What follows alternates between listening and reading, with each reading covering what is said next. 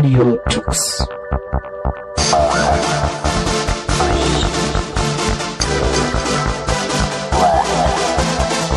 The German Linux Radio, the German Linux Radio. Hallihallo, herzlich willkommen zu Radio Tux, Ausgabe Juni 2014, heute mit Legic Hi. und Tommy. Ja, hallo. Genau, Tommy, dich haben wir mal dazu geholt. Du bist jetzt seit ein paar Wochen, ich Ja, glaub, seit zwei. zwei Wochen äh, Jolla-User Mhm. und äh, Legic und ich haben das auch mal so zum Anlass genommen, äh, mal so die, bei uns sind es glaube ich schon sechs Monate, die wir äh, jetzt in Jolla haben, mal so ein bisschen Revue passieren zu lassen, mal zu gucken, äh, wie gefällt uns das Ganze. Und deswegen äh, haben wir gedacht, quatschen wir mal nochmal drüber. Auch ein Anlass ist, dass es äh, vor ein paar Tagen ein, ein neues Update gab fürs Jolla, bei dem einige wichtige Funktionen nachgereicht wurden. Und äh, zusätzlich ist das äh, Telefon auch etwas billiger geworden. Ich glaube 50 Euro oder sowas haben sie. Nein, Sind sie zwei ja, Wochen. ich weiß. Für dich ein bisschen blöd jetzt. Das Ach, ist ich gerade unterstütze doch gerne. gerade zu früh gekauft. Das äh, habe ich auch gedacht. Äh, ein bisschen blöd gelaufen. Also es ist ein bisschen billiger geworden und wir haben gedacht, so ein mal, mal so ein Punkt, um mal nochmal drüber zu reden, wie uns das Ganze so gefällt.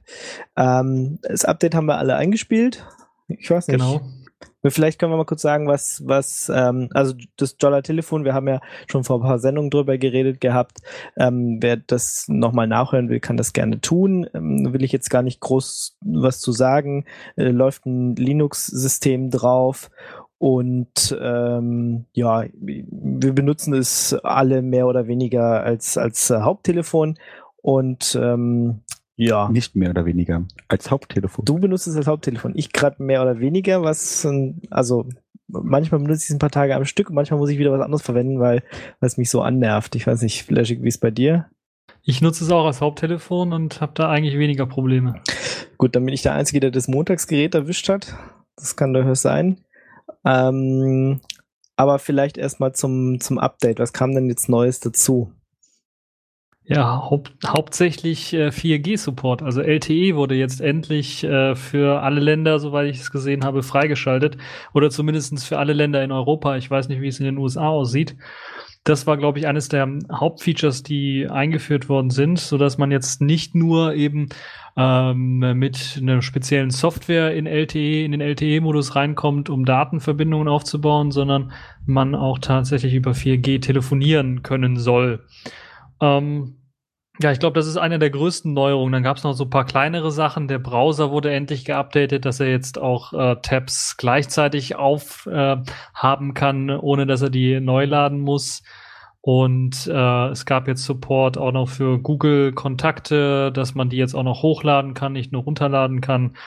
Und ja, ein paar kleine Verbesserungen hier und da gab es dann auch noch in, in, in Bluetooth zum Beispiel, werden jetzt auch äh, Bluetooth äh, Devices aller Maus oder Tastatur erkannt. Das ist vielleicht für die Leute, die ähm, ja versuchen, das Jolla mit einer Bluetooth-Tastatur zu nutzen oder so, wäre das vielleicht eine interessante Sache.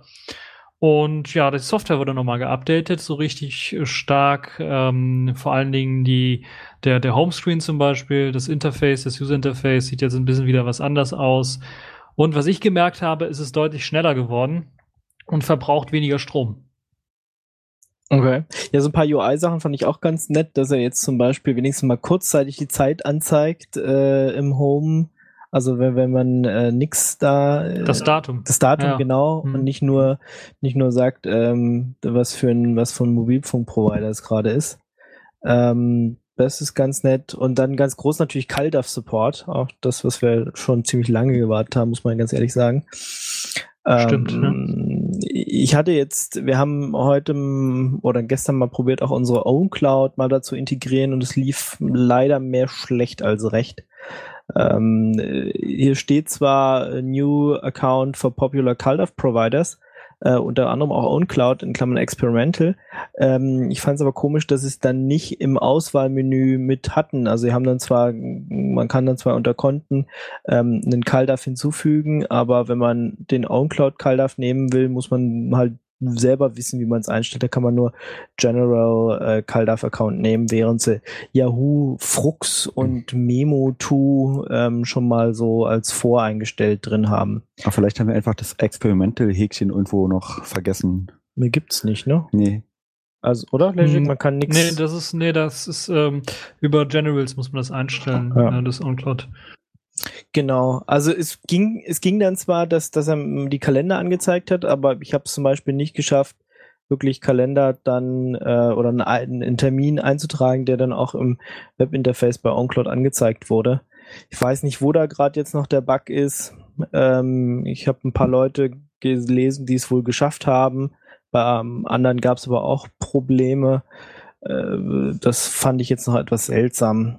Aber gut, ich meine, es steht in Klammern Experimental. Äh, aber CalDAV Support war dringend nötig und das ist schon schön, dass es äh, jetzt drin ist. Fehlt noch CardDAV, um auch Kalender aus anderen, ähm, ja, aus anderen Quellen mit einzubinden. Ähm, und nicht nur das Ganze über Exchange zum Beispiel zu machen. Also wir haben ja noch einen Zarafa-Server und äh, darüber funktioniert es eigentlich sehr gut. Äh, aber wenn man den jetzt mal, wenn man den nicht hat oder seine Kontakte nicht zu Google hochladen will, dann müsste man alles lokal synken und da habe ich eigentlich keine Lust dran, drauf. Ich will das schon irgendwie im, auf dem Server haben und da halt einen eigenen Server haben. Oder OwnCloud auf NAS, wenn es dann ordentlich unterstützt wird. Ja, wie auch immer, aber dafür ist sowohl CalDAV Support als auch CardDAV äh, dringend nötig. Ja. Ja. Ja. Ja, sonst natürlich viele, viele Bugfixes, ähm, zum Beispiel auch die ganzen OpenSSL-Sachen, die äh, in letzter Zeit so aufgetreten sind und GNU-TLS-Sachen sind gefixt worden. Dann, du hast schon gesagt, ein paar UI-Verbesserungen und äh, in allen möglichen Bereichen haben sie was nachgeliefert. Also es ist ein ganz schön großes Update, muss man sagen. Ähm, Gerade durch diesen äh, 4G-Support und so weiter und so fort. Ja, Ja, die haben sogar auch einen neuen Kernel ausgeliefert, so wie ich das gesehen habe. Das heißt, wenn man da mal äh, ein bisschen was auf dem Terminal rumhackt, wird man sehen, dass da jetzt äh, der Kernel noch eine äh, weitere äh, Version, Versionssprung hat in der meiner Version bekommen. Und ähm, ja, das ist äh, auch erstmal Bugfixes, aber vor allen Dingen haben sie im Kernel auch den Stromverbrauch gefixt. Weil der ist bei mir zumindestens im Normalbetrieb um 300 Milliwatt runtergegangen. Und das sorgt dafür, dass ich das Telefon tatsächlich, das, ja, dass ich tatsächlich zwei Tage das Telefon nutzen kann, ohne es aufladen zu müssen, was vorher ein Tag und ein bisschen war. Und das ist richtig ordentlich gewesen, ja. Und Ja. ich sehe mich ja eher als Endanwender, so ein, als ganz normaler Nutzer auch. Und fand es eigentlich echt smooth, das Update. Wurde mir angezeigt, ja, neues Update installiert und irgendwie geführte fünf Minuten später war mein Telefon endlich wie vorher und hat alles geklappt, obwohl sogar ein Kernel-Update und einmal Booten mit drin war. Mhm. Aber du hast es ja vorher nicht so lange verwendet. Ich weiß nicht, wie, wie ist jetzt für dich der Unterschied, Tom? Ähm, wenig. Ja, genau. Äh, ich denke mal, du wirst jetzt mit dem neuen Update schon ähm, oder mit den Funktionen halt umgehen können. Äh, ganz, ganz UI-technisch noch wichtig ist für wahrscheinlich, dass man jetzt auf dem Homescreen auch ähm, Sachen ineinander schieben kann, also Apps ineinander schieben kann, die dann einen Ordner aufmachen äh, und man so ein bisschen mehr Ordnung halten kann. Also ich habe zum Beispiel alle meine App Stores dann in einen Ordner geschoben und ich habe alle Programme, die, äh, alle äh, Spiele, die ich habe, in einen Ordner geschoben. Alle ähm, Sachen, die mit Fahrplan, Bahn, Bus oder so zu tun haben, alle in einen Ordner. Also da konnte ich ein bisschen gut aufräumen. Was ich schade fand an der Stelle, man sieht dann nur die Zahl und wenn man was Neues reinschiebt und irgendwie schon fünf Ordner davon hat, dann zu sehen, welcher war jetzt eigentlich welcher, ist ein bisschen schwierig. Ja, du kannst ja auch noch die Symbole einstellen für die einzelnen Ordner, aber das ist auch noch nicht so das Gelbe vom Ei, wie ich zumindestens finde, weil du bist ja dann, ich glaube, wie viele Symbole sind da? 10 oder 15? Dann bist du ja auch nach 15 Ordnern quasi am Ende. Ja. Äh, was ich sehr nett fand, äh, quasi nachdem direkt das Update rauskam, haben auch Leute schon mal rumgehackt so ein bisschen und haben an den Ordnern rumgehackt und einen Patch rausgegeben, den man zumindest im Open Warehouse findet, wo man tatsächlich äh, dann die Symbole in einer kleinen Ansicht von den Apps, die man in den Ordner reingelegt hat, äh, angezeigt bekommt. Und das finde ich viel, viel besser als äh, diese aktuelle Methode mit den Zahlen. Oder man müsste es zumindest optional machen, weil das, was sie jetzt gemacht haben, ist halt so, wenn man drei, vier Ordner hat, ist das in Ordnung wenn es mehr werden, wird es ein bisschen unübersichtlich wieder. Deshalb würde ich mir das wünschen, dass man da auch äh, vielleicht auch frei äh, wählen kann, auswählen kann, sollen die Symbole angezeigt werden, vielleicht noch ein eigenständiges Icon oder halt eben eines von diesen vordefinierten. Ja, ist es im Patch Manager dann drin oder, oder haben sie es irgendwie genau, extra gemacht? Im Patch Manager, den müsste man sich installieren und dann äh, kann man sich den Patch runterladen. Äh, einmal, glaube ich, kurz die UI neu starten. Ich weiß nicht, ob das automatisch geht. Ich habe es selber noch nicht ausprobiert. Ich habe es halt nur gesehen in, in einem Screenshot. Äh, quasi der erste Twitter-Eintrag, nachdem das Update raus war, war halt auch schon äh, jemand, der äh, dann an dem Patch gearbeitet hat. Das muss also sehr einfach gewesen sein. Ja.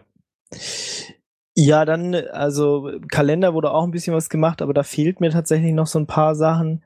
Ähm, wir haben wir haben es ausprobiert, äh, in, zum Beispiel einen Default-Kalender festzulegen, also einer, in dem er es immer reinschreibt und nicht, dass er den privat ersten nimmt, der auf dem Telefon lokal ist. Fehlt irgendwie, dass man da was einstellen könnte. Ähm, oder einen Kalender mal einen Eintrag verschieben von einem Kalender in den anderen, wenn man es doch aus Versehen mal in den falschen reingetan hat. Also es gibt an vielen Stellen äh, schon noch Verbesserungsmöglichkeiten. Ähm, ja, es ist zwar, es ist zwar für die tägliche Benutzung äh, mittlerweile geschaffen, es ist aber immer noch nicht so, dass ich es jedem Endanwender empfehlen könnte. Also Tommy, du hast es dir jetzt gekauft, weil ich gesagt habe, ja, mach mal. Ist irgendwie. Na, ich musste mich entscheiden. Ich hatte irgendwie gedacht, naja, ich kaufe mir irgendwie so ein S3 LTE, wo da sollte ja irgendwie Sailfish noch auf portiert werden. Also ich wollte das auf alle Fälle ausprobieren. Und ist aber, glaube ich, auch noch nicht draußen die Anleitung dazu. Und dann dachte ich mir, na okay, dann doch das Original, nachdem mich Ingo auch ein bisschen gedrängt hat, dorthin zu gehen. Diverse Android-Apps laufen ja. Zum Beispiel mein S-Banking, das rockt. Und ein bisschen Google Maps habe ich irgendwie vermisst natürlich. Hier Ja, Maps. Hier Maps ist noch nicht. Kam da gut. jetzt eigentlich auch was mit dem Update? Und es kam danach noch irgendwie ein Update von Ja, Hier die Map. haben da, die haben da was gemacht, aber ich glaube nur äh, die Möglichkeit, äh, dass du jetzt von Meilen auf Kilometer umschalten kannst, ohne dass du die Sprache ändern musst oder sowas. Also so was ganz Einfaches. Ähm, aber es könnte was kommen im nächsten Update, weil äh, ihr habt sicherlich gehört, hier Maps, Nokia ist dabei, sowas wie Street View für hier Maps vorzustellen. Könnt mir vorstellen, dass das im nächsten Update dann auch mit drin ist. Ja, und was da halt m, wirklich fehlt, also da finde ich finde bei, bei, bei den Karten immer die Bedienung noch schlicht furchtbar. Also mein Ort Dem kann ich mich ungefähr anschließen, ja. an, an, anzuklicken, was weiß ich, wenn ich jetzt auf eine Straße klicke, dann will ich halt gleich, dass er da irgendwie hinfährt äh, und dann will man natürlich auch, oder dass man es dann genau einstellt, das ist so manchmal den Ort zu treffen, wo man dann hin möchte, ist irgendwie so äh, mal ein bisschen Lotto spielen, habe ich so das Gefühl. Ähm, und dann will man natürlich auch eigentlich Sprachnavigation oder sowas haben. Ähm, gut, er zeigt natürlich an, fahren Sie links, fahren Sie rechts. Äh, Und man sieht die U-Bahn-Station und S-Bahn-Station und so, das haben sie schon ganz, äh, ganz cool gemacht. An sich, das Kartenmaterial bei hier Maps ist ja auch sehr gut. Da kann man ja nichts sagen. Aber die UI, da müssen sie noch ein bisschen was dran äh, basteln bei den Karten. Aber ich bin gespannt, wenn Nokia jetzt bef ups, befreit ist von seinem äh, ähm, von seiner Handysparte, dann vielleicht machen sie ja dann noch mal ein paar coole Sachen mit der mit ihren äh, ver, ver, restlichen Teilen, die sie haben. Und das sind ja nur noch hier Maps und und äh, Nokia Siemens Networks. Ach stimmt, ich hatte auch mit dem, mit dem Maps mal ähm, eine Verabredung mit einem Kumpel in Berlin im Park. Er hat mir nur die Koordinaten geschickt und ich habe es nicht rausgefunden. Vielleicht geht es auch gar nicht, ob man da irgendwie nach Koordinaten suchen kann und dass er ihn da hinführt. Ich habe es dann nicht hinbekommen und der meine erste Anwendung war dann ähm, Osmand installieren. Ja, genau, das würde ich, das hätte ich jetzt auch empfohlen, weil das ist so das, äh, was, was äh, man äh, ja auswählen könnte. Es gibt noch Map, also M-A-E-P geschrieben, das hat auch paar Äh, coole Funktion, hat auch die Möglichkeit, zwischen verschiedenem Kartenmaterial zu wählen. Also äh, neben dem OpenStreetMap-Mappen dann auch noch äh, Google Maps und so weiter und so fort. Aber da ist noch ein bisschen was äh, Entwicklung notwendig, damit das dann auch mit einer Navigation oder so richtig funktioniert.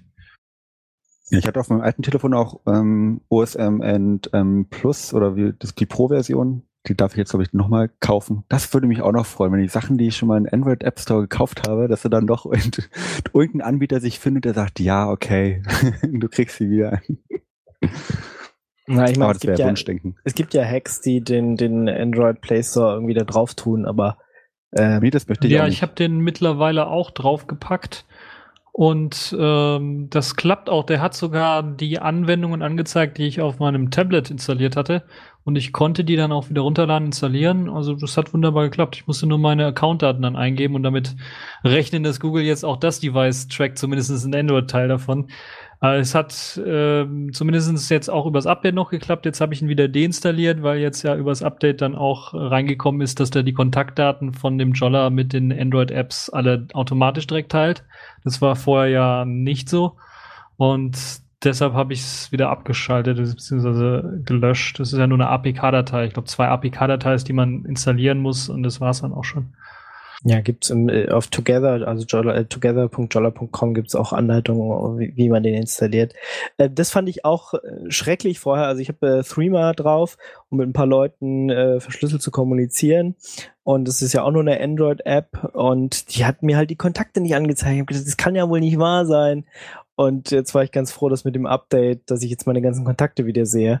Weil das, dass er die Kontakte nicht mit nach Android gegeben hat, also in den Android-Teil, das war schon Banane. Ja, das, das Interessante dabei, er hat das nicht gemacht, wenn du deine Kontakte synchronisiert hast über Google oder über Exchange oder sowas. Wenn du die Kontakte manuell im Jolla angelegt hast, hat er das gemacht, dann hat er die freigegeben. Und das war so ein, so ein Workaround, den ich mir auch erstmal durchlesen musste.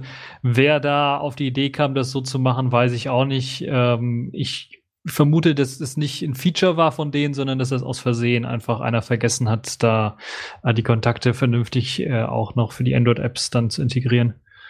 Ja, hoffentlich. Ja, so alles in allem. Ich weiß nicht, äh, wie zufrieden seid ihr so mit dem Jolla gerade? Ja, ich bin sehr zufrieden. Also bei mir läuft's verdammt flüssig. Das hat mich richtig überrascht, dass sie das äh, noch flüssiger hinbekommen haben, als das vorher schon da äh, der Fall war. Äh, Was mich natürlich als Entwickler so ein bisschen freut, weil ich ja auch äh, den, den, den Webbrowser, den WebCat äh, entwickelt habe, ist, dass äh, Jolla da tatsächlich jetzt auch das, die, die Qt WebKit Engine, die sie ja selber in ihrem Browser nicht verwenden, aber trotzdem geupdatet haben, so dass der zumindestens jetzt deutlich flotter fungiert und ähm, ein bisschen was kompatibler ist. Ja, und ansonsten der Browser, der Standardbrowser ist jetzt auch vernünftig nutzbar, ähm, voll HTML5 fähig, auch Audio, Video, beziehungsweise gerade Video geht jetzt auch in Vollbild. Vorher war das ja so ein bisschen gefakter Vollbild, da musste man halt äh, Pinch to Zoom machen, um, um in das Video reinzuzoomen. Jetzt gibt es einen Vollbild-Button und es gibt sogar einen, äh, eine Möglichkeit, die ich äh, so teilweise bei anderen Browsern vermisst habe, auch bei Android-Browsern teilweise nicht der Fall ist, dass man Sachen hochladen kann. Also dass es ein, ein äh, Dateidialog gibt zum Hochladen von Bildern oder sowas, Rapid Share oder sowas, wenn man eine Datei hochladen möchte beim, bei so einer Webseite. Das ist auch mit drin, was eine gute Sache ist, wie ich finde. Also insgesamt positives äh, Feedback. So, Also das ist wirklich äh, die beste Version vom Selfish OS, die ich jetzt bisher gesehen habe. Und äh, ich freue mich schon richtig auf die weiteren Verbesserungen und Neuerungen, die es dann mit der nächsten Version geben wird. Ja, bei mir ist eigentlich auch durchweg positiv. Wie gesagt, ich hatte, wollte eigentlich ein Handy, was ich nutzen kann jeden Tag. Kon E-Mails, Kontakte und Kalender läuft eigentlich bei, äh, lief bei mir out of the box. Wie gesagt, bin erst seit zwei Wochen dabei. Ihr hattet vielleicht mehr Probleme am Anfang. Und mein, mit der schönste Moment war eigentlich auch, ah, man kommt ja auf das Telefon rauf, dann habt ihr mal die Entwicklertools angeschaltet und die am zweiten Tag und wie ähm, mir eine kleine Wolke aufgemacht, also das Handy. Und dann konnte ich mich per SSH direkt rauf ähm, verbinden und zack, sah au aus wie auf dem Server. Ja, wie, Sehr schön. Wie, wie so ein normales Linux halt so aussieht, ne? Genau. Das ist, das ist schon schön. Also wenn was irgendwie nicht hinhauen sollte, dann kopiere ich mir Sachen schnell hin und her oder installiere was nach. ja, das ist Den auch. Paketmanager habe ich jetzt noch nicht so ausprobiert. Wie gesagt, du meintest noch, man kann da irgendwie selber Quellen hinzufügen. Genau, also entweder ein Warehouse nehmen äh, und es darüber machen oder natürlich per Hand äh, Quellen nach, äh, nachinstallieren, äh, Repositories anschalten und halt äh, dann gerade so ein paar Kommandozeilen-Tools oder sowas nachinstallieren oder Libraries oder halt auch Programme. Geht darüber alles. Ah. Also wie gesagt, rund, äh, ein rundum sorglos Paket für mich. Auch von der Kamera bin ich positiv überrascht. Die, Vor allem von den Einstellungsmöglichkeiten Ja. in dieser App, da bin ich eigentlich überfordert, bin ich dann. doch, ich Also- nutze hauptsächlich ähm, zwischen ähm, Video und, und Foto hin und her zu Ja. schalten. Aber wenn du dir das mal Ja. anguckst, was diese, diese, also äh, ihr kennt ja normale Kamera-Apps, wo man einfach so drauf drückt und dann ist gut und vielleicht kann man hinterher dann noch irgendwie die Farbe ändern oder so. Aber diese, diese App hier für ähm, fürs Jolla, da kann man irgendwie Weißabgleich und Pipapo einstellen. Ich bin da immer Ja, da kommt so ein fettes Menü runter, genau, wenn man oben drückt. ja, ich bin regel regelrecht überfordert. ISO, äh, Rasters, äh, automatischer Blitz, ja, nein, okay, das, das, das kennt man ja vielleicht noch, aber dann, äh, wo, wo er abgleichen soll und Verzögerung einstellen und was nicht alles. Also das ist, äh, da bin ich regelmäßig überfordert, wenn ich mir das angucke, was die alles hier in ihre App eingebaut haben, wo man bei anderen dann irgendwelche teuren Apps dazu kaufen muss ist das hier beim Jolla alles schon mit dabei. Das ist schon ganz cool. Richtig geil finde ich die Option, dass man da auch, wenn man es zumindest im Hochkantformat ähm, hält, dass man da auch eine Ambience äh, quasi fotografieren kann. Da gibt es so ein Muster für ein Ambience, dann sieht man so ungefähr, wie es aussieht, äh, wenn man äh, was fotografiert, was ich sehr nett finde. Nee, aber das, das Interessante an der Kamera-App, die bietet ja schon einige coole Funktionen, aber es gibt noch eine Kamera Plus-App, die bietet dann noch mehr. Und ähm, ja, ich will nicht übertreiben, aber äh, wenn man eine Spiegelreflexkamera einstellen kann und wenn man sich da durch alle Menüs klickt, äh, sollte man sich Camera Plus mal anschauen. Da kann man nämlich auch eine ganze Menge einstellen. Äh, zumindest alles, was die Kamera so hergibt, lässt sich da fast einstellen. Und äh, ja, ich glaube, das ist ähm, auch eine gute Sache, dass das möglich ist, äh, da viel rumzuändern. Ähm, ich habe es jetzt noch nicht geschafft. Jetzt war bei meinem alten N900 war es möglich, weil das ja alles per G-Streamer angesteuert wird, äh, dann äh, aus der Kamera gleichzeitig eine Webcam zu machen und dann über einen PC was aufzunehmen, direkt über WLAN natürlich. Ähm, das hat irgendwie noch nicht geklappt. Da ist irgendwie G-Streamer abgeschmiert. Ähm, aber ja, ansonsten ist das, glaube ich, so auch anpassbar, was das angeht, dass man da auch noch viele Anwendungszwecke sich überlegen kann. Also ich habe jetzt schon zum Beispiel eine Idee für die für die vordere Kamera, dass wenn die äh, erkennt, dass das, dass, dass das Gerät quasi schwarz ist oder dass das auf dem auf dem Rücken liegt, dass das Display ausgeht und wenn man es wieder hochhebt oder sowas, dass es angeht. Solche Geschichten wären sicherlich auch denkbar in Zukunft zu programmieren und das kann man dann halt dank eben dieser GStreamer-Schnittstelle sehr, sehr einfach dann auch bewerkstelligen. Ja, aber wie ist es so für dich als Entwickler? Wie, wie, wie sieht es da aus? Community untereinander und so? Ähm, was macht ihr da so? Ja, ich finde es sehr schön. Es gab sehr viele IRC-Treffen, jetzt nicht nur für Entwickler, aber vor allen Dingen für Entwickler, um so ein paar Sachen zu besprechen, wie jetzt in Zukunft zum Beispiel das mit den Apps äh, vernünftig geregelt werden soll, die jetzt nicht direkt in den Harbor Store, also den Jolla Store reinkommen, sondern eventuell, so wie jetzt eben auf Open Repos oder im Warehouse dann landen. Ähm, da gab es zum Beispiel Diskussionen, dass es eventuell dann doch eine Quelle gibt, eine auch offizielle, also moderierte Quelle geben soll, ähm, wo dann Software auch reinlanden kann, äh, die jetzt im äh, offiziellen Jolla Store nicht reinkommen darf wegen der Beschränkungen. Ähm, wo man dann aber trotzdem sicher gehen kann, okay, von der Quelle kann man installieren, das macht das System nicht kaputt in irgendeiner Weise oder ist kein, kein Schädling drin oder sowas. Also das war sehr wichtig, äh, dass das besprochen wurde. Da fand ich sehr gut, dass das äh, sehr offen äh, angesprochen worden ist. Das ist da auch regelmäßig. Ich glaube, es waren jetzt, ich glaube, ich war bei zwei Meetings, war ich mit dabei, aber es gab drei oder vier Meetings ähm, schon, wo das besprochen wurde.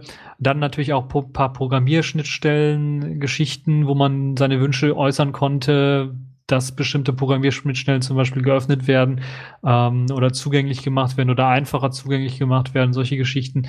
Ähm, aber auch so infrastrukturelle Änderungen an dem System. Also macht doch das ein bisschen was anders oder offener, so dass man da dann auch per Software irgendwie drauf zugreifen kann und Sachen ändern kann und solche Geschichten. Das fand ich recht positiv, dass Jolla also da richtig zuhört. Das ist wirklich so, das kenne ich von der Open Source Entwicklung. Das ist sehr, sehr positiv. Ansonsten entwicklungstechnisch natürlich, da gibt es jetzt regelmäßig Updates von dem äh, Qt SDK, wurde jetzt vor paar Tagen auch wieder geupdatet äh, auf den Stand eben von der 107 äh, 107er Version, also dem neuesten Update, so dass man dort auch die Software testen kann. Und es wird demnächst dann auch, ist jetzt bereits schon im Store aktiviert. Deshalb gab es auch teilweise diese Downtime äh, für eine kurze Zeit vom Store, weil die das aktiviert haben, eine Versionierung. Das heißt, dass man jetzt äh, speziell angeben kann oder ja, kann vor allen Dingen, nicht muss, aber kann, äh, wenn man eine Software schreibt, für welche Version des Safish OS diese Software dann geeignet ist oder ab welcher Version sie dann lauffähig ist äh, weil jetzt gerade doch so viele neue Funktionen auch mit hinzukommen werden in den neueren Versionen, dass das wichtig wird, äh, da nochmal vielleicht anzugeben, mit welcher Version das Ganze dann kompatibel ist. Und wie gesagt, dann, es wird diesen, diesen, ähm, neben dem Harbor wird es dann auch noch einen weiteren, äh, eine weitere Repo-Quelle geben, wo man Software hochladen kann. Die wird erst einmal äh, auch äh, stabil sein, richtig. Da wird es also Leute geben, die auf Stabilität achten. Und dann soll es allerdings bei dieser Quelle auch noch eine Testing-Quelle geben, so dass man da auch so Code reinwerfen kann, der noch sehr experimentell ist oder sowas, der dann getestet wird und dann später erst stable wird. Das fand ich auch eine sehr nette Idee, das so zu machen. Ich glaube, das war bei dem N900 damals auch nicht anders oder ist immer noch nicht anders. Da hat man das auch so gelöst und das ist, glaube ich, eine gute Sache, dass man da auch äh, von Seiten Jolla da sich drum kümmern möchte, dass das nicht so eine Art Wildwuchs wird. Und äh, weil es nur noch eine Frage der Zeit, bis auf Open Repos da irgendwie mal Malware oder sowas auftaucht. Und äh, ist eine gute Sache, dass das gemacht wird. Ansonsten ähm, gibt es so Programmierschnittstellenmäßig keine größeren Änderungen jetzt. Äh, immer noch sehr, sehr einfach mit QML ein paar Programme zu schreiben. Ich habe jetzt letztens ein wieder ein neues Programm geschrieben. Das hat mich einen Tag gekostet oder sowas, ein komplettes Programm, ähm, was ich jetzt als äh, ja, Quick and Dirty Portierung eines BlackBerry 10, äh, einer BlackBerry 10 Software quasi genommen habe äh, und es äh, ging alles ohne C++-Kenntnisse, alles in QML recht schnell zu programmieren. Also das ist äh, für die Leute, die mal einsteigen wollen, Handyprogrammierung machen wollen, die vielleicht auch, weil jetzt der Store und nicht so viele Leute eben dafür programmieren, äh, vielleicht auch mal richtig gute Programme schreiben wollen, die viele Leute dann auch nutzen, wo Feedback fließt. Und äh, da kann ich also wirklich nur empfehlen, das dann mal auszuprobieren und äh, für das Selfish OS mal was zu entwickeln. Da würde mich gleich mal interessieren, ähm, welche äh, IDE, wie sieht denn der Workflow aus? Also du hast ein Ubuntu und dafür gibt es wahrscheinlich ein SDK. Genau, es wird ein SDK ausgeliefert.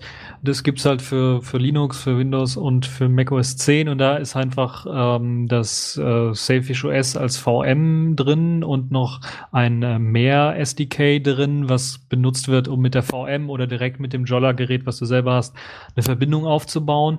Und dann ist der Qt Creator als äh, Entwicklungs-IDE quasi mit enthalten auch schon modifiziert, so dass du da die Möglichkeit hast, automatisch dann natürlich das Target auszuwählen, ein RPM zu bauen.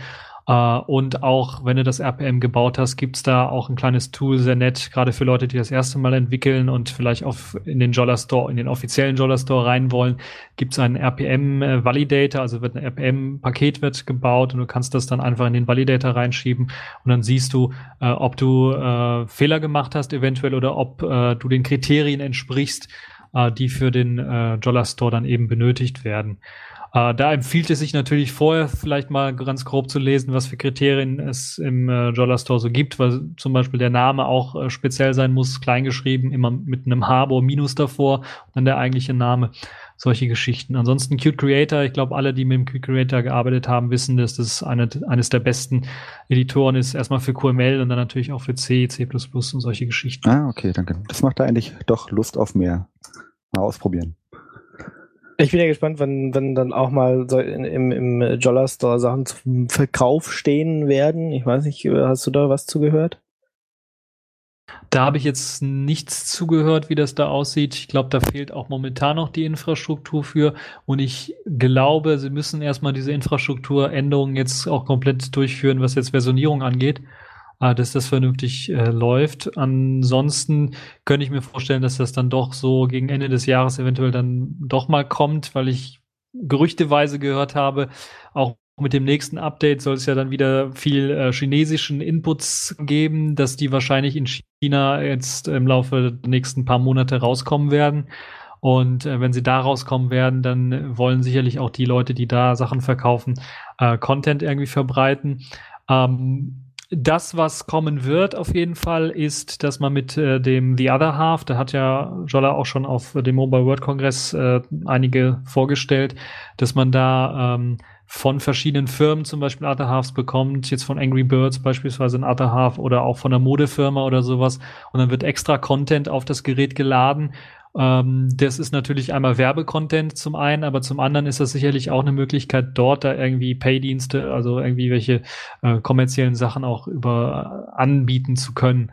Und äh, das das vielleicht so ein Weg wäre, wie man dann eventuell ähm, äh, auch äh, spezielle kostenpflichtige Apps dann so ein bisschen äh, mit bundelt. Ist es nicht ideal, aber es wäre sicherlich sehr interessant, das mal auszuprobieren.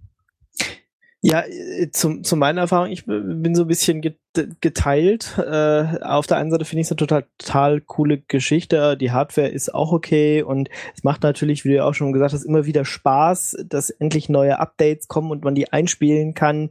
Und äh, da, ste da stehen wir ja irgendwie alle drauf, dass wir doch mit unseren Geräten doch ein bisschen basteln können. Das ist ja so ein, äh, so ein Spieleeffekt. Das macht, äh, macht schon Spaß und Freude auf mehr und man möchte immer die neuesten tollen Sachen haben und gleich ausprobieren.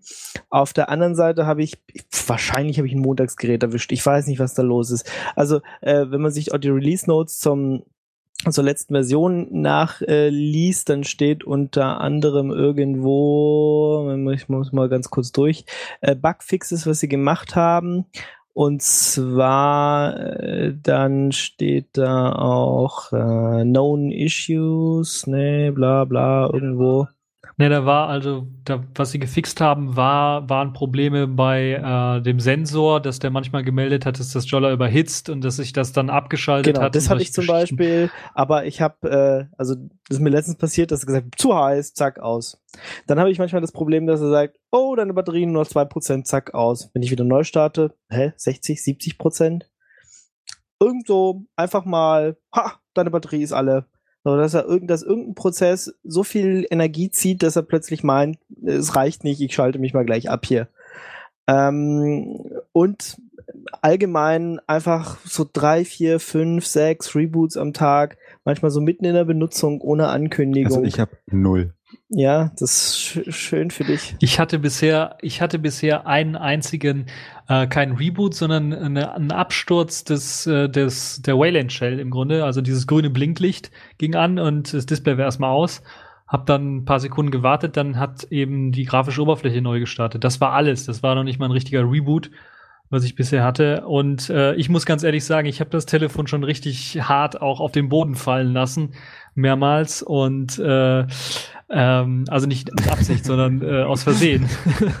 und Härtetest. Und äh, ja, das ist wirklich der Härtetest. Es ist, hat mich gewundert, weil ich ja auch davon gelesen habe, dass irgendwie die Batterie ein bisschen was locker sitzen soll bei einigen und die gemeint haben, da kann man irgendwie Papier irgendwie auch zwischenpacken das ich, und dann hat man weniger. Probiert. Genau, Reboots. das habe ich auch gemacht. Vielleicht mit Bauschaum fixieren. Ich, weiß, ich weiß nicht. Also ich habe so alle Tipps, die drinstehen, dass das ständige Reboots, wie, wie man die verhindern kann, ausprobiert. Aber ich habe sie immer noch, auch mit dem neuesten Update. Und ähm, du hattest mir letztens einen Tipp gegeben, dass man, dass man vielleicht noch die Zeitsynchronisation ausschalten kann, habe ich jetzt auch gemacht. Äh, es ist manchmal so, dass es einen Tag lang super funktioniert. Am nächsten Tag habe ich dann, ich fasse es einmal an, es tut nichts, ich mache nur ein Display an und zack, startet es neu. Und wenn ich es dann erstmal einmal, oder es startet automatisch neu, und wenn es dann erstmal einmal neu startet, dann verfängt es sich so drei, vier Mal und danach geht es dann wieder eine Weile. Also es bootet dann so drei, vier Mal neu und dann ist es irgendwann zufrieden und meint, ja, jetzt kann, darfst du mal wieder ein bisschen arbeiten. Und das ist halt nichts, was ich für jeden Tag gebrauchen kann. Deswegen habe ich immer noch ein zweites Telefon oder deswegen laufe ich gerade immer mit zwei Telefonen rum. Und ähm, ja, also wahrscheinlich werde ich es jetzt einfach mal einschicken müssen und sagen, irgendwie Montagsgerät, Hardware-Defekt, ich weiß es nicht. Also ich habe jetzt genug Software-Releases Da fahr doch abgewartet. einfach mal vorbei. Da scheint ein nettes Team zu sein dort. Und Ja. so weit ist es auch nicht. Ja, genau. In meinem nächsten Finnland-Urlaub mache ich das dann mal. Äh, Gebe ich es da ab und sage, Stell dir vor, du würdest nach Cupertino fahren. Würdest du länger brauchen. ja, da könnte man hinfliegen. Ja, stimmt. Vielleicht, vielleicht geben sie dir ja ein neues Ja. Gerät. Also das wäre, das habe ich auch gelesen bei Together, dass einer da das einmal eingeschickt hat. Die haben es ihm wieder zurückgeschickt, haben gesagt, die haben nichts gefunden. Dann hat er es wieder eingeschickt und dann haben sie ihm ein neues Gerät geschickt. Also eventuell schicken die ein neues Gerät. Ich habe auch so den Verdacht von dem, was ich so lese, dass äh, die eine, eine Charge, die sie bekommen haben, wahrscheinlich defekt war. Äh, weil es ja auch, äh, die, von den meisten hört man ja, es funktioniert ohne Probleme, aber dann kommen immer ein paar Leute, die meinen, da ist irgendwie was kaputt und so. Und das klingt für mich alles so, da ist, muss irgendwas an der Hardware defekt sein, weil äh, Software alleine, ähm, äh, das kann so einen großen Unterschied nicht machen.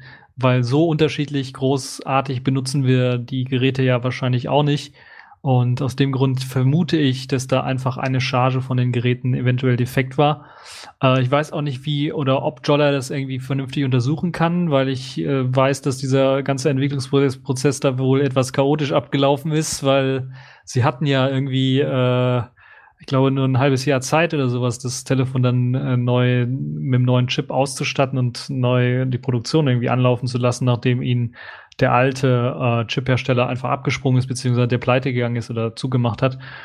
Deshalb vermute ich, dass das äh, ein Problem ist. Aber bei den neuen Geräten, die man jetzt kaufen kann im Jolla Store, sollte das, glaube ich, gar kein Problem mehr sein. Da hat man sicherlich äh, deutlich drauf geachtet, was das ja, angeht. Also ich bin äh, deswegen nicht zufrieden. Ich wäre gerne zufrieden, weil ich so äh, von der von der Software kann man mittlerweile sagen, es ist benutzbar. Es ist zwar immer noch nicht so, dass ich es irgendwie jedem in die Hand drücken würde. Also ich würde es nicht meinen Eltern in die Hand drücken und sagen, es ist irgendwie total easy zu bedienen. Äh, da ist so ein, so ein äh, iPhone oder auch ein Android doch irgendwie einfacher, zurzeit jedenfalls. Und aber es wird, es ist auf dem richtigen Weg. Äh, für, uns jetzt als, als, als Tech-Geeks ist es, glaube ich, kein Problem, ständig zu updaten und auch mal über solche Fehler hinwegzusehen, wenn irgendwas nicht geht oder Absturz. Aber mir sind halt so viele Abstürze passiert, dass es doch, äh, dass es doch einen großen negativen Beigeschmack hat und das mich davon abhält, das Ding als mein alleinziges äh, Smartphone zu verwenden, weil es funktioniert einfach nicht richtig. Äh, Dann gibt's noch so ein paar, ein, zwei andere Sachen, die, die, die mich ärgern. Zum Beispiel, wenn, wenn man in der ZDF-Mediathek oder sowas was gucken will, funktioniert es nicht richtig. Da versucht er dann irgendwie den Browser aufzumachen und irgendeine Datei runterzuladen und dann öffnet er die, kann er die nicht öffnen. Ähm, ich meine, ich könnte sie dann hier, Legic, du hast ja auch so einen Videoplayer geschrieben, in dem kann man es dann öffnen und kann es dann Genau. gucken, aber das ist halt keine äh, keine Experience, die man anderen irgendwie andrehen will. Ja, da, da will man einfach, dass äh, wenn es dann äh, eine ZDF-Mediathek-App gibt, dass die einfach, äh, dass ich da anklicken kann und dass es dann abspielt und gut ist und nicht, dass der irgend so eine komische ähm, M3U runterlädt, die man äh, nicht mal mit dem normalen Player aufmachen kann oder das Gerät sagt, hm, weiß ich nicht, was ich damit tun kann, dann muss ich mir eine Third-Party-App runterladen und dann kann ich es damit aufmachen. Die geht zwar irgendwie, ist aber nicht schön. Ja, Ja, das muss, das, das sehe ich auch noch. Das, da können wir vielleicht mal drüber reden, was noch gemacht werden muss. Aber das ist so eine Sache, die mir auch noch nicht so ganz gefällt. Auch als Entwickler gefällt mir das noch nicht so richtig, weil man kann irgendwie, äh, man darf sogar offiziell nicht irgendwie irgendwelche äh, MIME-Typen oder sowas registrieren, wenn man äh, seine App hochlädt in, in den Jolla Store. Ähm, und das ist so eine Sache, die mir noch fehlt. Also Standardapplikationen festlegen, wie beispielsweise, ich möchte den Standardbrowser für HTML-Links oder sowas festlegen. Oder eben jetzt, wenn, M, wenn eine M3U-Datei daherkommt, möchte man sagen, okay, ich habe ein Programm installiert, das kann die Datei öffnen und registriere mir das oder sowas. Also da fehlt eine UI dafür, aber da fehlen auch Regeln dafür, das vernünftig zu machen. Also eine Infrastruktur für Standardapplikationen, für MIME-Typen setzen. Das fehlt noch so ein bisschen, ist intern auf der Kons Konsole schon, auf der Kommandozeile schon drin, ist also das gleiche, was man auf dem Desktop unter Linux auch verwendet, also die XDG-Standards. Äh, und äh, funktioniert auch teilweise sehr gut, also wie man es auf dem Desktop gewohnt ist, XDG Open und dann die Datei einfach und dann öffnet er es auch mit der richtigen, mit dem richtigen Programm. Aber es fehlt halt noch äh, im, im offiziellen Jolla Store und das ist auch noch so ein bisschen ja traurig, wie ich finde, dass das äh, müsste auch auf jeden Fall noch adressiert werden. Und dann gibt es natürlich noch ein paar andere Sachen hier und da, die man immer noch verbessern könnte. Ähm, äh, an der Kalender-App muss noch viel gemacht werden. Mir gefällt persönlich immer noch nicht, dass da kein äh, äh, kein Jahr angezeigt wird im Kalender und äh, solche Geschichten. Also das ist so ein bisschen äh, an, in Sachen Usability müsste dann auch, auch was aufgeholt werden. Das Ja. stimmt schon. Also so insgesamt habe ich äh, so das Gefühl gehabt, so, so ein Nokia N9 oder so, das hat man gekauft und das fühlte sich fertig an, während man das Gerät hier gekauft hat. Und äh, ja, man musste es natürlich auch wissen eigentlich. Es war halt doch schon noch ein Beta-Teil am Anfang. Äh, und sie schieben ja auch eine Menge Verbesserungen und so nach, aber es ist halt bei weitem noch nicht fertig. Ähm, jetzt kann man natürlich sagen, ja, auch so das erste iPhone war irgendwie noch nicht fertig, da hat ja auch viel nicht funktioniert und alle haben gemeckert. Äh, so ähnlich läuft es hier auch. Also es ist an vielen Stellen noch so viel zu tun. Und sicher, ich glaube, dass die Jungs da echt fleißig sind. Und wenn man jetzt äh, sich die letzten Release Notes anliest und, und was für Bug, äh, sie, Bugs sie gefixt haben und so, denkt man, boah, wow, geil, das und das und das haben sie alles gemacht. Und dann nimmt man es aber in die Hand und merkt hier und da und dort, wo man sagt, "Hm, also das würde auf anderen Geräten einfach, funktioniert es einfach schon gut und hier müsste noch einfach viel machen. Ähm, ein bisschen schade, aber ich meine, dafür haben sie halt ein Gerät ähm, hergestellt, wo jetzt ähm, Samsung mit Titzen irgendwie äh, fünf Jahre gebraucht hat, jetzt mal endlich irgendwie eins rauszubringen und sind nicht in die Gänge gekommen. Und die haben es hier in, keine Ahnung, ein, zwei Jahren geschafft, das Gerät fertig zu entwickeln, rauszuhauen und eine Software, die zumindest für Geeks bedienbar ist. Ja, es ist ja auch, glaube ich, der das, äh, man darf sich da keine, ähm, keine Illusionen machen. Das ist ja auch primär für Geeks entwickelt worden. Das ist ja primär nicht als Zielgruppe für komplette Smartphone-Einsteiger, neue Einsteiger oder sowas gedacht, sondern ist erstmal für Geeks entwickelt worden. Das hat man ja auch gesagt, man möchte zunächst äh, die Nische erobern und wenn man die Nische hat, dann kann man mal schauen, was es so wird. Es, sieht ja, sieht man ja auch schon an dem, was man ganz am Anfang gesagt hat. Ich habe es letztens nochmal nachgelesen, weil es auch nicht so richtig glauben konnte. Die hatten ja auch nur vor, maximal eine Million Geräte zu verkaufen und das war es dann auch schon. Und ich glaube, sie haben mehr verkauft. Ich bin mir nicht sicher, aber ich habe gelesen, sie waren auf Platz vier oder drei in, in Finnland an, in den Verkäufen, in Ja, das Verkaufscharts. gerade das vor heißt, mir. sie Genau, waren die vor waren den iPhones. Genau, nur die Galaxy-Teile waren noch vor den. Ja. Gut, jetzt wohnen in Finnland aber auch nicht so viele Leute. Das stimmt auch, das stimmt auch wieder. Aber sie haben zumindest in Finnland ja dann auch noch einen zweiten äh, Carrier bekommen. Sie haben mittlerweile, wo war es? In äh, äh, Litauen, glaube ich, haben sie jetzt äh, auch wieder einen Carrier bekommen, wo sie jetzt auch noch Geräte verkaufen. In England ist es in, in den Amazon Store reingekommen. Wenn man sich das anschaut, da sind natürlich viele, viel Feedback, was man da lesen kann, ist natürlich so Feedback, äh, was bestellt ist, so mehr oder weniger, wo gesagt worden ist, hier Leute, ihr habt doch einen Dollar, schreibt mal positives Feedback rein. Ähm, aber ich glaube, äh, dass das auch schon dort äh, angekommen ist, so ein bisschen als Geheimtipp, noch nicht in, in dem Mainstream, aber wirklich für die Geeks. Und da haben sie sicherlich schon eine Nische erobert, wenn man sich auch bei YouTube mal umschaut, wie viele Leute das dann jetzt auch testen, weltweit so ein bisschen, wird das auch immer mehr Leute, die sich das ganze Gerät mal anschauen. Und ich glaube, die haben jetzt also so langsam einen Markt gefunden. Und das Wichtige ist ja auch der Mobile World Congress. Da haben, hat man ja auch viel gesehen, viele Hersteller, die sehr interessiert waren an dem Selfish OS und an dem System. Und äh, ich könnte mir vorstellen, nicht in diesem Jahr, aber im nächsten Jahr, dass wir dann äh, vielleicht auch das erste Selfish OS-Gerät sehen könnten, was jetzt nicht von Jolla kommt, sondern von einem anderen Anbieter. Äh, vor allen Dingen wahrscheinlich primär irgendein chinesischer Anbieter. Die sind ja dafür berühmt, dass die relativ schnell da ähm, äh, billig Hardware rausrücken können, quasi. Äh, billig Hardware im Sinne von, dass die zwar ordentlich Leistung bringen, aber jetzt von der Qualität her nicht so überzeugen.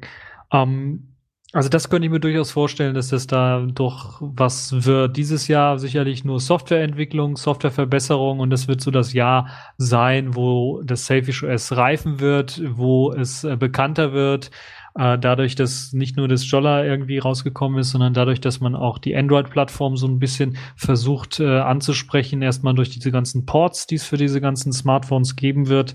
Also da weiß ich von, von dem, vom Galaxy, äh, das Nexus 4, der Nexus 5 Port soll sogar sehr gut vorankommen, sogar teilweise besser als der Nexus 4 Port, was ich letztens im IRC gelesen habe. Und ähm, der Android Launcher soll ja auch kommen. Das heißt, ein kompletter Launcher für Android, der äh, die, die Jolla-Oberfläche, die, die Lipstick-Oberfläche, so nennt sie sich ja, äh, dann mit den Wischgesten auf das Android bringt. Das wird mich sehr stark interessieren, wie das funktioniert, ähm, weil das sicherlich dann auch äh, als ganz normaler Android-Nutzer bei jedem anderen Gerät eine, glaube ich, eine gute interessante Neuerung sein würde. Gerade für die Leute, die vielleicht noch, noch ein zweites Android oder sowas haben und immer versuchen, die Wischgesten ja. von dem Jolla auf dem Android nachzumachen. Das würde dann eventuell auch das, auf dem Android äh, funktionieren. Das ist dann, mir ne? dann auch ein paar Mal passiert, ja. Hm, auf dem Tablet, wo man dann denkt, ach, man kann hier, ach nee, kann man nicht wischen.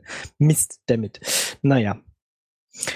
Ja, Okay, dann sind wir mal gespannt, was die Zukunft noch bringt. Äh, wir sind auf jeden Fall Teil davon und äh, werden das weiter begleiten. Äh, ich werde jetzt mal versuchen. Kritisch natürlich. Kri kritisch, äh, ich, ich sowieso kritisch, weil es, es, es nervt mich tierisch, muss ich ganz ehrlich sagen. Und äh, nachdem ich jetzt gefühlt alles ausprobiert habe und gebe ich jetzt einfach mal entnervt auf und äh, versuche die Jungs jetzt so lange zu nerven, bis sie mir ein neues Gerät schicken, weil äh, scheinbar, wenn es bei euch überhaupt gar keine oder wenig Probleme gibt, dann, dann muss es ja doch äh, irgendeinen Grund geben, warum mein Gerät ständig meint, sich abschalten zu müssen und damit eigentlich unbenutzbar ist. Ja. Ja, es klingt alles nach einem Hardware-Defekt, weil anders kann ich mir nicht vorstellen, weil äh, das ist, äh, das müsste das, man liest ja auch, wenn man den Foren so liest oder sowas, dann sind es immer nur eine kleine Gruppe, die das Problem haben, die natürlich sehr laut schreien, weil es natürlich ein Problem ist, was ich auch verstehen kann, wo ich sagen würde, ja, pff, kann man ja nicht benutzen, wenn es immer neu startet. Äh, aber ich vermute tatsächlich, dass es ein Hardware-Defekt ist. Und natürlich, äh, wir haben ja den Rest angesprochen, was wir noch uns alle wünschen. Wir sind mal gespannt, wie sie das äh, alles noch die auf die Reihe kriegen und was da noch für neue spannende Updates geben wird. Okay, dann würde ich jetzt einfach mal sagen, Klappe zu auf tot. Oder habt ihr noch was? Tommy? Nö. Genau. Dann äh, hören wir uns in sechs Monaten oder so wieder, wenn wir dann bestimmt nochmal äh, drüber reden. Oder nächstes Jahr zumindest. Äh, oder vielleicht beim nächsten Update schon. Das soll ja auch Aber das einige wird der Nachteil, wenn mehr Leute ähm, Jollers haben. Ich mag ja diesen Handyton und jetzt bin ich hier gerade bei Ingo, der hat auch den ähm, Klingelton beibehalten. Dann klingen die alle gleich. Da hat man das was man früher bei Nokia kannte, dass die Telefone alle gleich klingen. Ja. Und man dann immer erstmal testet, ah, was meins? Ja, genau. Das gleiche Problem, was so die iPhone-User oder so auch alle haben, die alle den gleichen Klingel Standard-Klingelton beibehalten haben. Aber ich finde den Jolla-Klingelton, den Standard, einfach schön. Genau. Der klingt einfach gut. Und ja.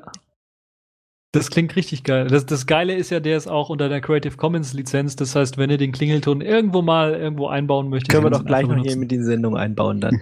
dann könnt, damit ihr dann auch äh, wisst, worüber wir reden, äh, wenn ihr das äh, genau. genau. Wir faden dann hier einfach äh, gleich in den Klingelton ein. Das macht einfach Spaß und äh, äh, also da haben sie sich, da haben sie echt äh, was Gutes geleistet. Ja, dann vielen Dank, dass ihr da wart, dass ihr äh, nochmal so eine äh, kleine runde Sache, dass wir nochmal über das Jolla geredet haben. Äh, und vielleicht ihr Hörer da draußen, wenn ihr Lust habt, ähm, holt euch dann natürlich eins oder wenn ihr noch Fragen habt, könnt ihr das natürlich gerne bei uns in die Kommentare posten oder ihr fragt uns auf Twitter, Google, Dings, irgendwas plus äh, E-Mail, wie auch immer ihr wollt. Oder auf äh, Jolla-Users. genau. Ja. Okay, so. dann bis zum nächsten Mal. Ciao, ciao. Tschüss. Ciao.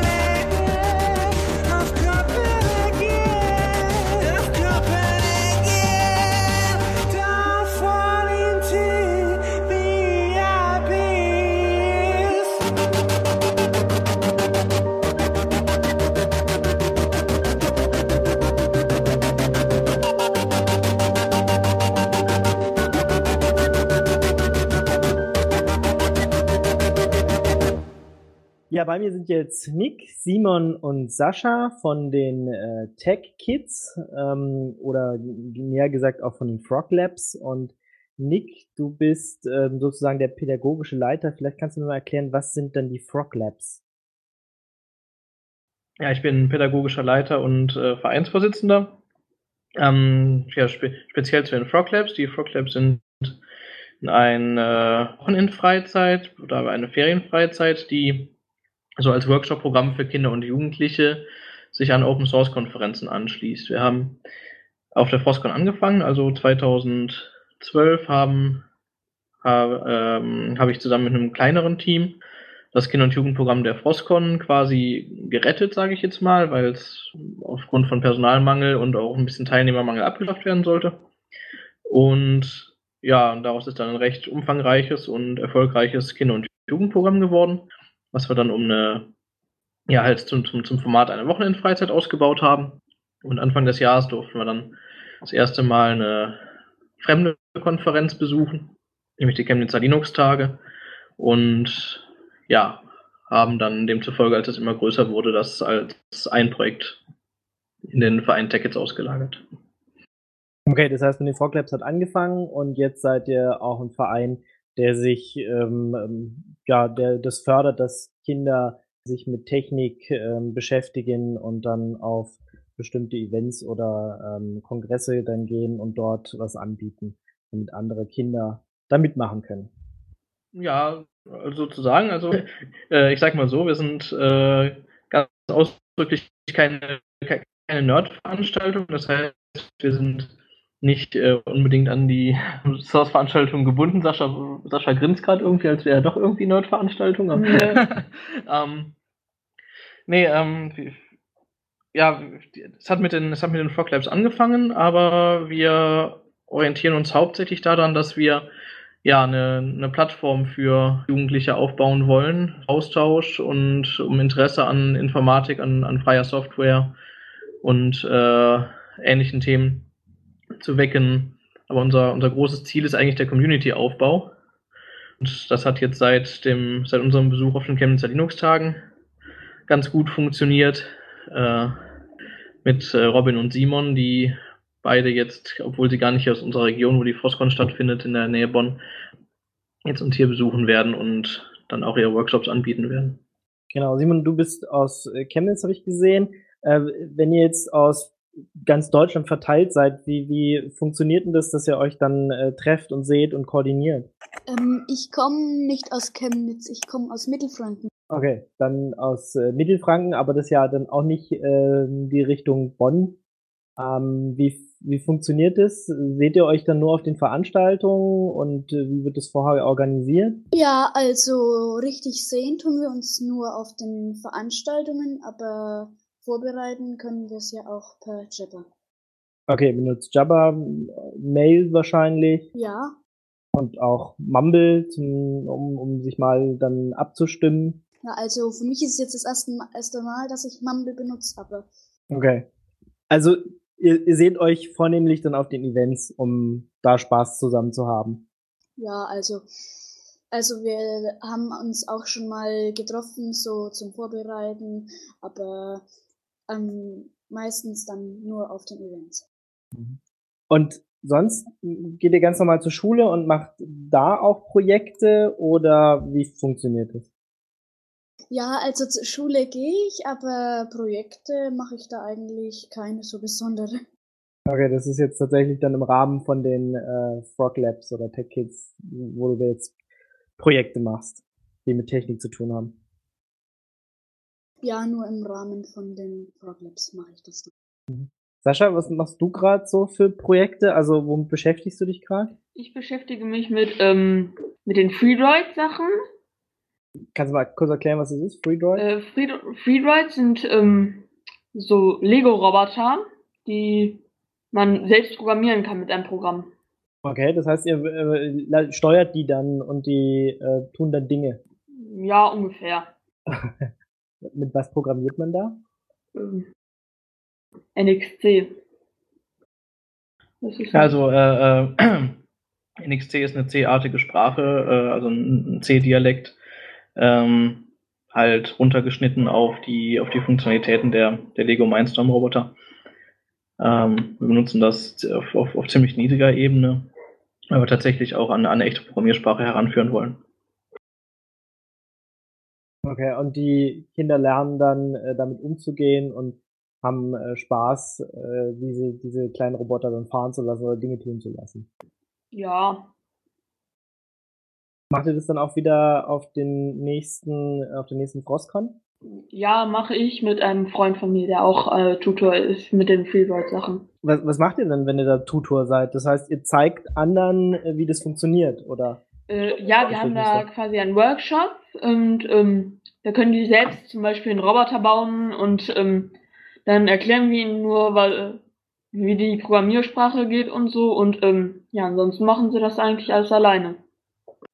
Okay, steht da unterstützend einfach zur Seite. Ja, Haltet ihr dann einen Vortrag oder ist es so, hier sind die Sachen und jetzt macht mal los? Naja, also die, äh, die, äh, die Tutoren, die die Workshops hauptsächlich leiten, äh, stecken da schon eine ganze Menge Vorbereitungszeit rein. Ähm, es geht, geht schon darum, die, ja, die, die, die, die Teilnehmer halt an, an, die Themen, an die Themen heranzuführen. Aber es soll im Prinzip zu einer recht großen Selbstständigkeit tatsächlich geführt werden. Also es geht schon darum, Grundlagen zu vermitteln und die Fähigkeit halt äh, zu vermitteln, das entsprechend so zu abstrahieren, dass man dann äh, auch recht gut neue Sachen damit erschaffen kann. Das ist, äh, das ist schon das Ziel. Ähm, ja, Robin zum Beispiel, der äh, jetzt gerade hier leider aufgrund der technischen Probleme nicht hier gerade so aktiv dabei ist, ähm, hatte auf den, bei den Chemnitzer Linux-Tagen auf den Frog Labs sich äh, mit, dem, mit dem Arbeitsmaterial, also tatsächlich auf, auf Papier, was Nico und der Sascha vorbereitet hatten, äh, die, die Sprache angeeignet und ist dann noch während der Workshop lief halt in anderen Gruppen als Tutor mit eingesprungen. Das war schon eine ganz witzige Sache. Okay, also man kommt da schnell rein. Dann habe ich gesehen, ihr schreibt auch äh, ziemlich viele Blogartikel bei euch auf der Seite, auf äh, techkids.org. Äh, ich habe zum Beispiel gesehen, dass, dass Simon einen Artikel geschrieben hat, wie man ohne Google leben kann. Macht ihr, macht ihr das öfter? Ist das auch so, so ein Teil, da sein Wissen weiterzugeben? Ja, also das war jetzt das erste Mal. Ich hatte, also der Nick hatte die Idee, dass, ähm, wo ich immer DuckDuckGo benutze, dass ich das doch auch mal da auf die Seite schreiben soll. Okay. Und wie, wie war das so? Also denkst du, das hat gut funktioniert, dass du da mal so einen Blogartikel geschrieben hast? Ja, ich denke jetzt, dass es gut funktioniert hat und wenn mir nochmal sowas einfällt, kann ich es ja wieder nochmal machen. Okay, also das auch ist, ist ein Teil davon, dass man die Kinder auch äh, dann äh, ranbringt, zum Beispiel hier zu bloggen oder äh, irgendwie anderweitig Technik einzusetzen, oder?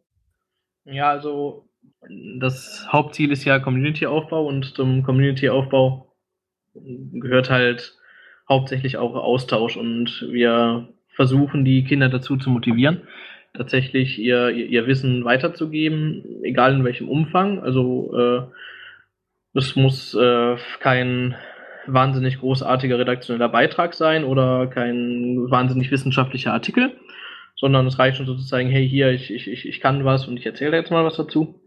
Diese Mitgliederblogs, die ja im Prinzip gerade so ein bisschen befüllt werden, ähm, haben wir quasi inspiriert durch, durch Simon tatsächlich erfunden, ähm, weil ich eine Plattform gesucht hatte, wo, äh, ja, wo die Kids sowas halt auch mal weitergeben könnten und deswegen haben wir halt diese Mitgliederblogs eingeführt und ich hoffe, dass sich da in Zukunft noch mehr tun wird. Jetzt hast du so gesagt, eine Community aufbauen und vielleicht auch nicht alles so mit Technik und Geeks, aber ich weiß nicht, äh, Sascha, fühlt man sich da trotzdem so ein bisschen als Geek in der Klasse, wenn man da jetzt so viel mit Linux macht und mit Technik? Oder äh, bist du da gar nicht allein in der Klasse, seid ihr viele Geeks? Ähm, naja, eigentlich weiß ich es nicht, ob andere es auch benutzen, aber ist auch nicht so schlimm. Wenn- Also wir haben auch eigentlich so ein ganz ein Projekt in der Schule und ähm, ja, da arbeiten wir auch eigentlich mit Linux, äh, Debian, Linux. Ja. Und ja, also mir macht es generell ziemlich Spaß, damit zu arbeiten. Okay, aber es ist jetzt nicht so, dass du, keine Ahnung, äh, mal alle Freunde anrufst und sagst, wir machen jetzt mal eine Linux-Install-Party hier oder so. Ja, eigentlich bin ich auch kein äh, Linux-Experte, sondern ein FreeDROID, also ich kenne mich wirklich nicht so damit wirklich aus. Okay. Also es ist ähm, quasi Teil der Vernetzung ist ja halt auch die unterschiedlichen Interessen auszutauschen. Und ähm, ja, Sascha hat sich jetzt halt äh, in den ähm, ja, viereinhalb Monaten, die er jetzt im Verein tätig ist, ähm, hauptsächlich darauf konzentriert, halt Freelance-Material auszuarbeiten, Freelance-Workshops vorzubereiten. Ähm, ist halt auch Linux-User, aber äh, halt die, die Expertise im Bereich Linux haben wir dann da doch im Moment eher, sagen wir mal, bei Simon. Okay, Simon, wie sieht's bei dir aus? Bist, du- denkst du, dass du der Geek in der Klasse bist? Ja, also im Bus, da seit ich mal angefangen habe, mit jemandem darüber zu reden, äh, denken sie sich immer komische Spitznamen aus, wie sie mich damit ärgern können. Ärgern ist ja auch blöd. Das heißt aber, du bist der Einzige in der Klasse, der, der viel mit Technik macht, der viel mit Linux macht. Ja, also es gibt sich einen, der interessiert sich dafür, aber er darf es nicht drauf tun. Der darf's nicht drauf tun, von seinen Eltern aus. Ja, weil sie Angst haben, dass, äh, dass wir dann die Kindersicherung deaktivieren können. das ist richtig. ja, Gerade deswegen würde ich äh, äh, als Kind äh, äh, mit sowas spielen. Aber ja, okay. Ähm, ja, für, für wen sind denn die äh, Frog Labs was? Also wer kann denn da so mitmachen? Ja, eigentlich jeder. Also ähm, wir haben ganz viele, oder wir hatten ursprünglich ganz viele Kinder, die aus dem Umkreis von, äh, ja, von, von, von den von den Open Source Veranstaltungen halt kamen, äh, von, der- von der Frostcon hauptsächlich. Ähm, in Chemnitz sah es jetzt ein bisschen anders aus. Da gab es auch tatsächlich eine ganze Menge äh, Feedback beziehungsweise eine ganze Menge Anmeldungen über, über die Schulen. Also da schon eher ein, ja, sagen wir mal, durch, durchschnittlich vernördetes Publikum haben. ähm, wie gesagt, die, äh, die Frog Labs sind noch nicht die, die, äh, die einzigen Projekte, also es hängt nicht alles in den Open Source Veranstaltungen, das ist halt nur dieses eine Projekt Frog Labs.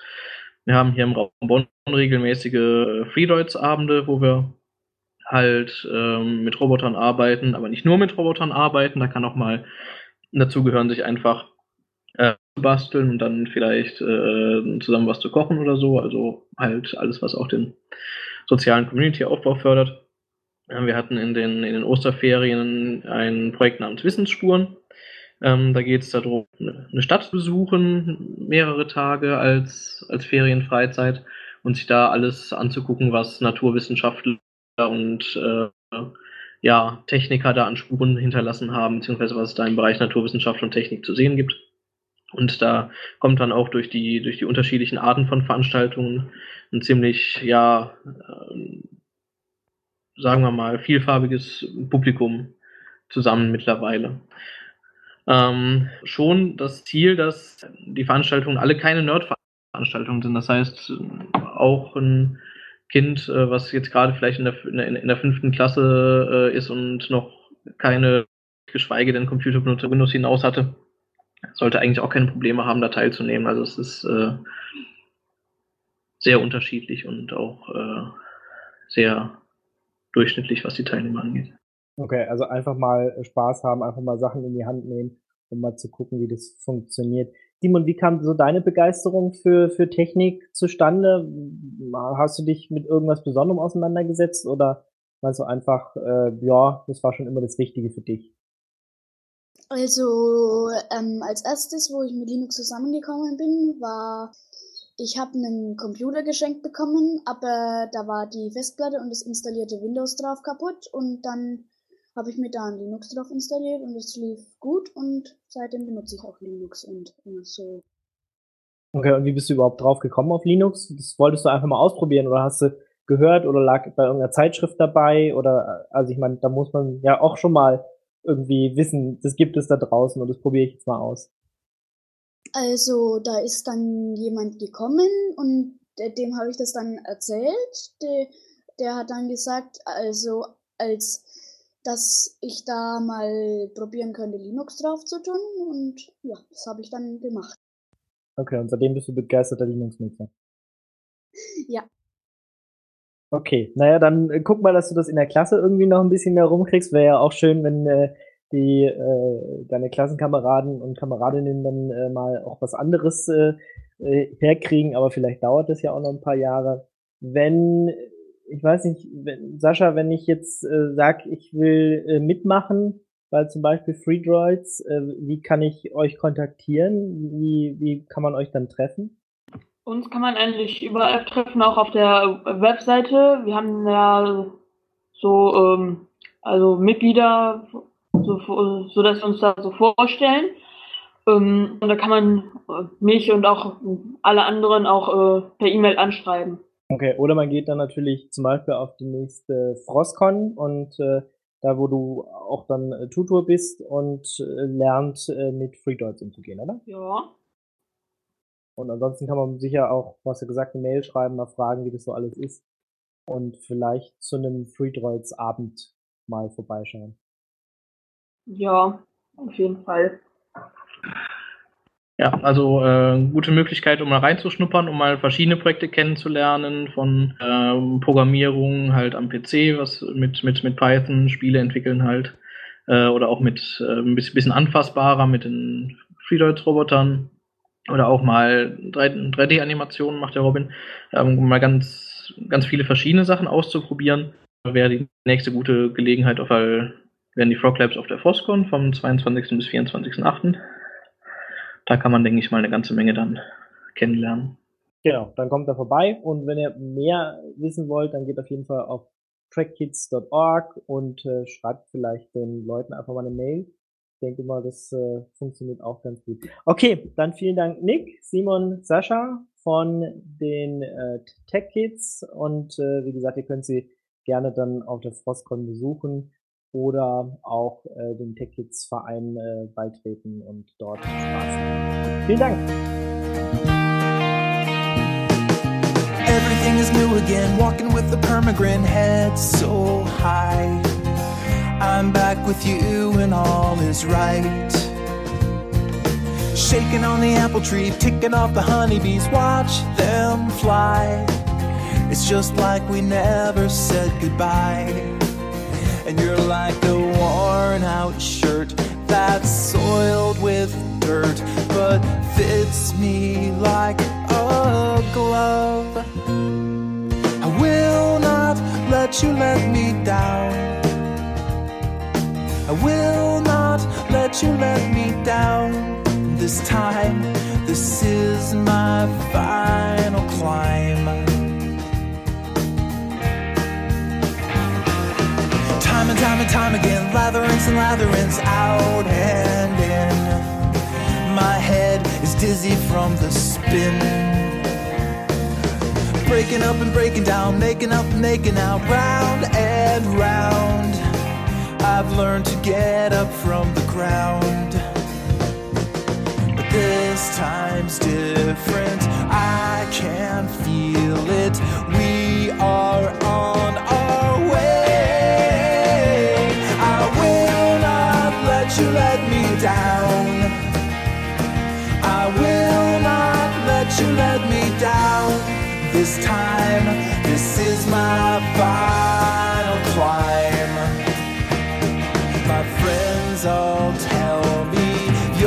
pro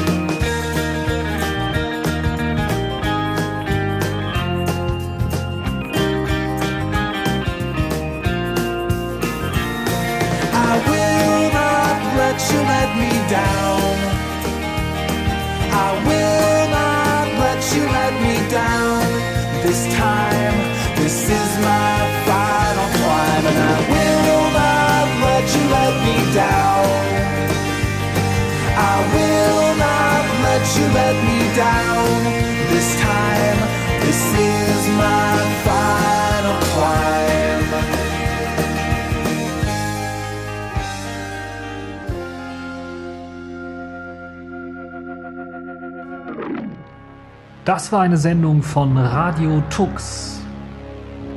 Herausgegeben im Jahr 2014. Unter Creative Commons Namensnennung Wiedergabe unter gleichen Bedingungen. Lieder sind eventuell anders lizenziert. Mehr Infos unter radiotux.de. Unterstützt von Manitou.